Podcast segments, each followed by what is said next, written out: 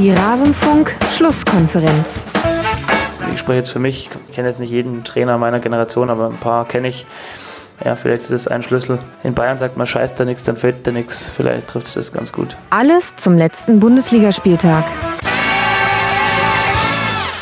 Hallo und herzlich willkommen in der Rasenfunk-Schlusskonferenz. Mein Name ist Max Jakob Ost, ich bin der Genetzer bei Twitter und moderiere hier in diesem Fußball-Podcast einen Rückblick auf den vergangenen Spieltag. Hier an dieser Stelle allerdings hört ihr jetzt nur den Teil, den wir besprochen haben und mit wir meine ich meine Gäste und mich zur TSG aus Hoffenheim und deshalb auch das Julian Nagelsmann Intro. Sollte euch die ganze Folge interessieren, worauf ich natürlich hoffe, dann besucht rasenfunk.de, da gibt es nicht nur Spieltagszusammenfassungen, sondern noch viel mehr, aber damit will ich euch jetzt nicht langweilen, hören wir jetzt erstmal rein, was hatten wir zum Spiel von Hoffenheim zu sagen und bitte.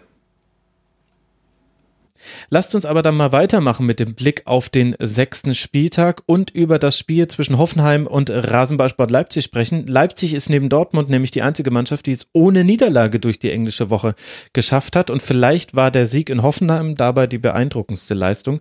Dreimal Aluminium getroffen und dennoch mit 2 zu 1 gewonnen. Erst in der Nachspielzeit kommt Hoffenheim mit einem Strafstoß nochmal ran. Felix, was hat sich denn bei Raba verändert, dass man jetzt so viel erfolgreicher spielt als zu Beginn der Saison oder ist die Antwort darauf gar nicht so viel? Es gibt, es gibt jetzt klare Ansagen von Ralf Rangnick haha, die gab es ja vorher auch schon. Also das kann schon mal nicht gewesen sein. Ähm, Ach so, du meinst, dass nee. der Sportdirektor den Trainer unter Druck gesetzt hat. Wie lange Richtig. werden wir diesen Witz noch durch die Saison ziehen, bis wahrscheinlich Julian Nagelsmann kommt? Auf jeden Fall. Ich finde so, ich fand es ja auch davor schon so lustig vor dem Spiel, ähm, diese, diese Debatte, als, äh, als Nagelsmann gesagt hat, ähm, ich bin mir nicht sicher, ob Ralf Rangnick mein Chef ist und Ralf Rangnick dann beleidigt entgegnete, naja, natürlich ist er nicht der Chef, der Chef ist dann der Sportdirektor, wo ich mir dann dachte, naja, aber er ist doch dann wieder Sport. Es ist verrückt. Es ist wirklich, eine, eine wunderbare sportjournalistische Ich finde ehrlich gesagt, diese, dieses Thema finde ich am uninteressantesten, wenn es um das Spiel Hoffenheim gegen Leipzig geht. Absolut, absolut. Da stimme ich dir voll zu. Deshalb ähm, mein, mein Take auf das Spiel. Mhm. Ich fand sehr lustig, dass, ähm, ähm, okay, jetzt erwähne ich Ralf Rangnick schon wieder, aber diesmal in seiner Funktion als Trainer. Ähm, er hat ja mit einer sehr klugen Dreierkette gespielt. Mhm. Ähm, das ist so ein bisschen die Taktik, die ähm, Hoffenheim letztes Jahr gegen äh, Raba angewendet hat, zumindest mit, zweimal mit großartigem Erfolg. Ich glaube einmal 4-0 und einmal 5 irgendwas. Also auf jeden Fall zweimal sehr erfolgreich. Mhm. Ähm, und jetzt spielt Hoff, er spielt Rasenball mit der Hoffenheim-Taktik. Äh, wobei man letztes Jahr, ich habe nochmal die Schlagzeilen durchgeschaut, ähm, gesagt hat, dass die TSG äh, Rasenballsport Leipzig mit der Rasenballtaktik geschlagen hat. Also es ist ein verwirrtes Spiel von Saison zu Saison. Ich kann nicht äh, mal mehr dir folgen, es ist wirklich sehr verwirrend. wer jetzt mit wessen Taktik spielt. Ähm, auf jeden Fall hat es äh, diesmal wirklich beeindruckend gut funktioniert bei, bei Leipzig und ja, wie du sagst, sie haben echt diesen, ähm, ja, ich sage jetzt mal Turnaround geschafft in dieser englischen Woche. Also das ist ja wirklich das Positive an einer äh, Drei-Spiele-Serie, dass man ähm, in einer Woche, wenn es gut läuft, auch äh, von einer dezenten, andeutenden Krise äh, wieder zu einer sehr erfolgreichen Mannschaft zurückkehren kann. Und das muss man Leipzig wirklich lassen. Das haben sie jetzt sehr gut gemacht. Mhm. Und ähm, ich würde trotzdem noch hervorheben, dass bei der TSG Hoffenheim diese Defensive natürlich äh, schon sehr arg gebeutelt war. Also da ist es einfach auch schwierig gegen eine äh, immer noch zu den besten ähm, Offensiven der, der Liederzielen der Leipziger ähm, Werner-Paulsen-Kombination äh, dann irgendwie anzukommen. Also das ist, äh, ja, muss man einfach sagen, ähm, war ja auch äh, Julian Nagelsmann dementsprechend, ähm, wenn man so die Pressekonferenz noch verfolgt hat, doch sehr äh, frustriert irgendwie und sehr enttäuscht, dass halt einfach so wenig möglich ist im Moment für, für ihn und, äh, genau. und Hoffenheim. Also Kevin Vogt und äh, Bicakcic waren mit Muskelproblemen jeweils raus. Dafür kam dann Justin Hochmar zu seinem Innenverteidiger-Debüt von Beginn an und äh, Porsche hat gespielt und Akpo Boomer hätte vielleicht sogar eine Pause bekommen, die er dann nicht kriegen konnte. Also das ist eben das, was du angesprochen hast. Eine äh, jetzt nicht zusammengewürfelte Innenverteidigung, aber ähm, hätte man vor der Saison gefragt, was ist deine A-Innenverteidigung, dann wären da wahrscheinlich andere Namen gefallen und das hat eben Verletzungsgründe. Was ich interessant finde, Marc, bei Rasenball, bevor ich äh, gleich noch gerne über Hoffenheim sprechen wollen würde, ist, dass man diese drei Ergebnisse jetzt, also das 1 zu 1 gegen Eintracht Frankfurt, ein bisschen glücklich, aber im Grunde geht das schon so okay, haben wir vor zwei Ausgaben besprochen. Dann das 2 zu 0 gegen den VfB Stuttgart und jetzt auch dieses Spiel gegen Hoffenheim hat Leipzig meiner Meinung nach aus einer tieferen Position herausgespielt. Also eigentlich war so ein bisschen die leichte Anpassung, dass man jetzt ein bisschen tiefer verteidigt, in dem Spiel jetzt auch mit einer Fünferkette und dann das macht, was man von Leipzig früher sehr viel gesehen hat. Umschaltfußball, Tempo aufnehmen, vorne den Ball gewinnen, wenn man das nicht gleich schafft, aber auch dann wieder sehr kompakt äh, zurückziehen und dann durch so einen etwas defensiveren Ansatz jetzt dann auch bessere Ergebnisse einfährt. Punkt. nee, ähm, klassische Max-Ost-Frage, es tut mir leid. nee, kann ich tatsächlich so nur unterschreiben. Es sind, es sind keine riesigen Anpassungen. Ne? Also es ist jetzt nicht so, dass wir ein neues Leipzig erleben oder so, aber es sind halt intelligente Anpassungen, die anscheinend jetzt aktuell reichen. Es kann sein, dass im nächsten Spiel genau die Mannschaft, ich weiß jetzt nicht, gegen wen sie spielen. Rosenborg äh, und dann zu Hause gegen Nürnberg. Okay, Nürnberg. Ja, also Kölner ist ja jetzt auch äh, taktisch gesehen kein schlechter. Das, der wird sich das auch, denke ich mal, äh, schon herausgeschrieben haben. Wie man dann reagiert darauf, ähm, wird spannend zu sehen sein.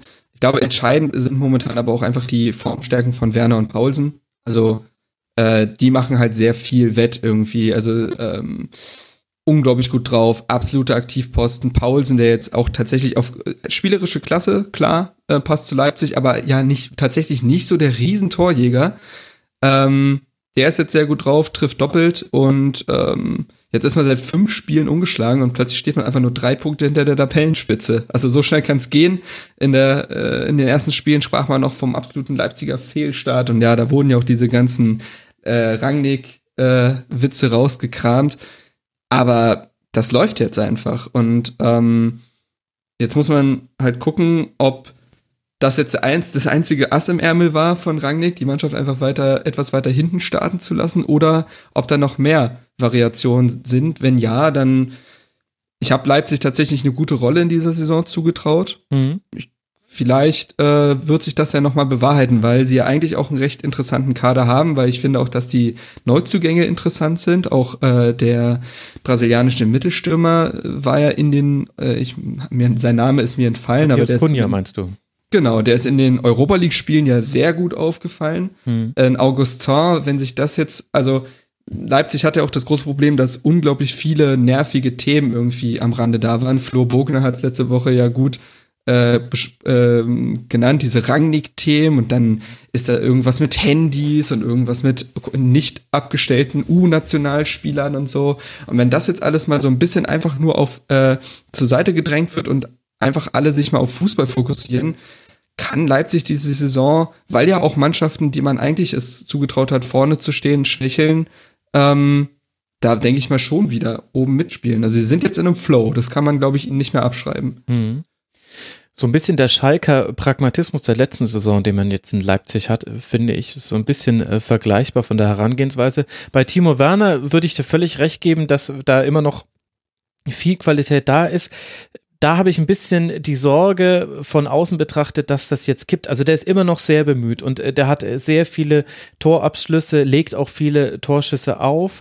Aber zwei Dinge beobachte ich bei ihm. Das eine ist, dass er in dieser Saison gefühlt kein Dribbling gewonnen hat. Ich weiß, dass es falsch ist. Er hat gegen Hoffenheim ein Dribbling gewonnen zum Beispiel, aber bei sieben Versuchen. Also mhm. er, die wesentliche Qualität, die Timo Werner gegen eine stehende Verteidigung in der letzten Saison hatte, nämlich das Dribbling zu gewinnen, aus dem Stand heraus, die fehlt gerade so ein bisschen. Das könnte auch mit WM und so weiter begründbar sein.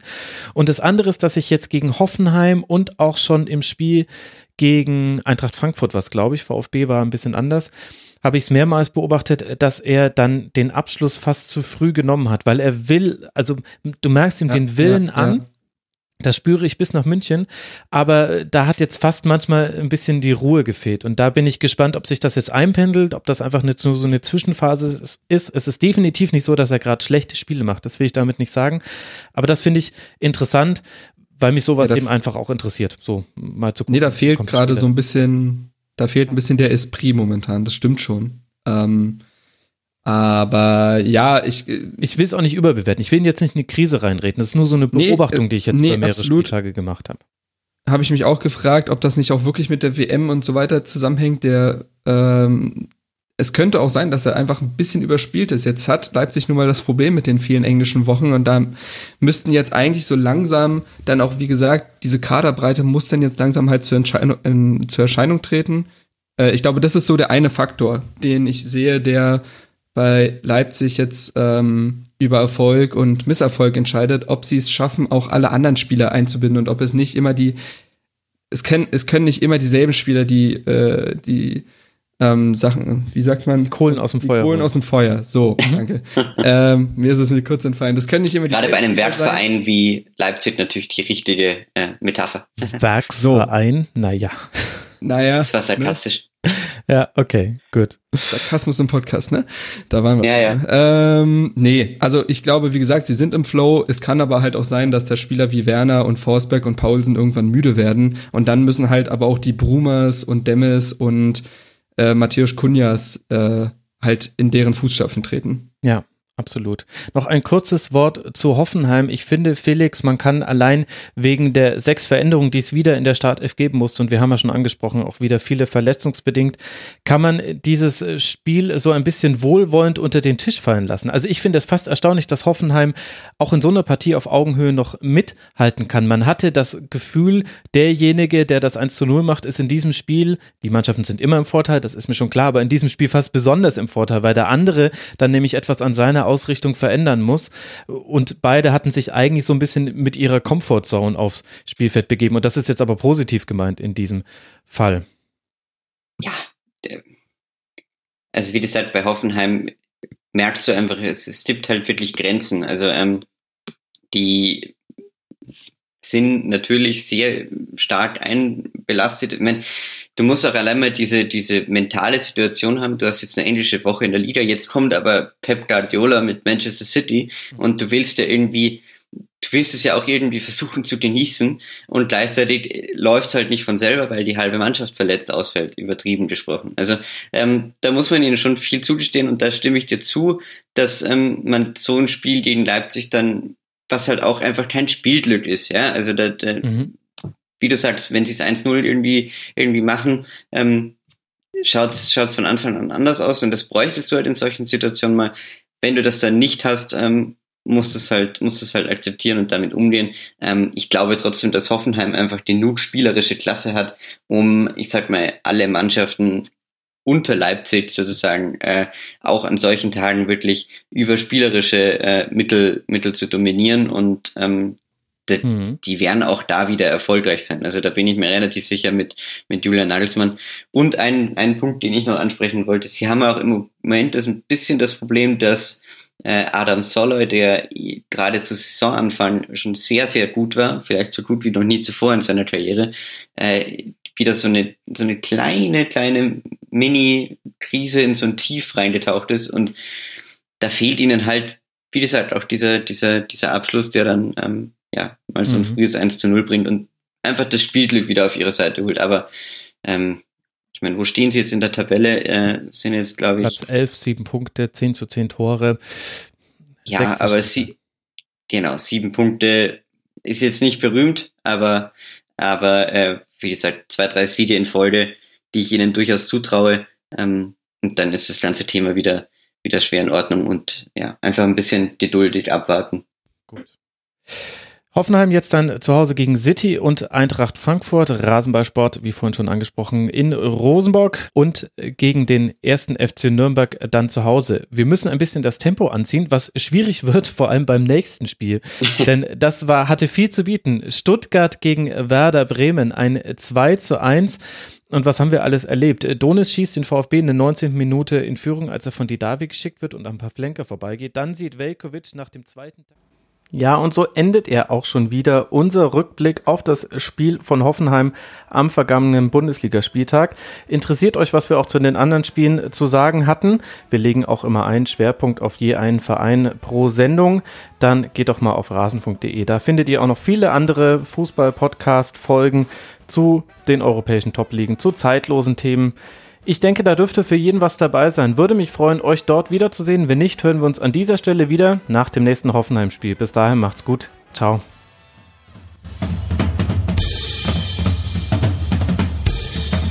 Das war Die Rasenfunk-Schlusskonferenz. Wir geben nun zurück in die angeschlossenen Funkhäuser.